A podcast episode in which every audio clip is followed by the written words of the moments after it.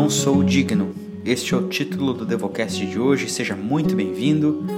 E o texto base que nós vamos ler se encontra no livro de Marcos, capítulo 1, do versículo 7 até o versículo 8.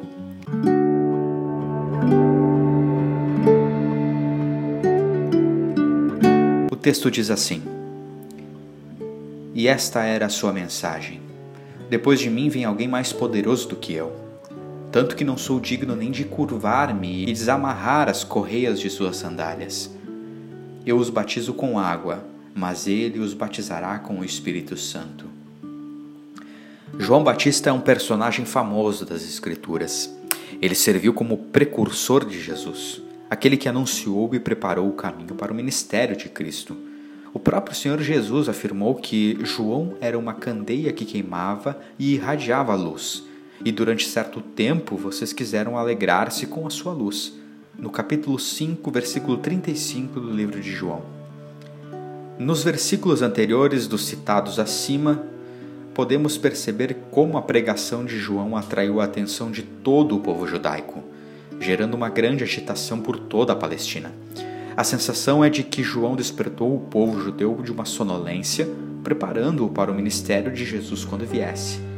Podemos dizer que João se tornou bastante popular e tinha muitos seguidores.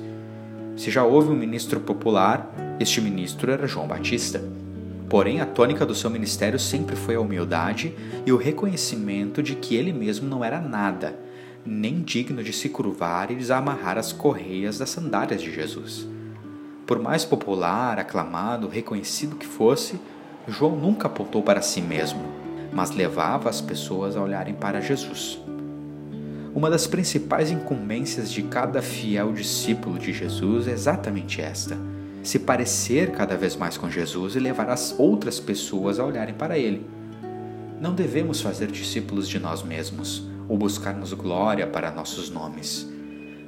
Refletimos a luz que não é nossa. Vivemos uma vida que não mais busca nossos interesses, pelo menos deveria ser assim. Como o próprio João diria, é necessário que ele cresça e que eu diminua.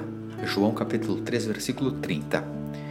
João é um exemplo a ser seguido em vários sentidos, mas a mais marcante é a humildade diante do sucesso ministerial.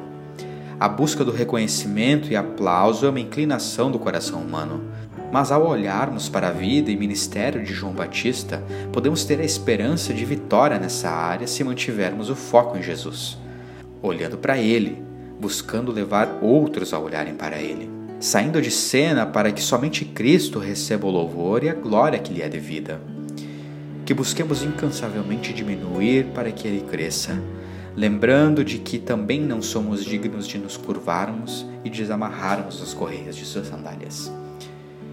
Você pensa merecer algo de Deus? Como a postura de João te desafia no seu relacionamento com Deus? Tenha o seu tempo de oração agora enquanto a música segue. Fica aqui o meu abraço e até o próximo episódio do Devocast da Fulgiano.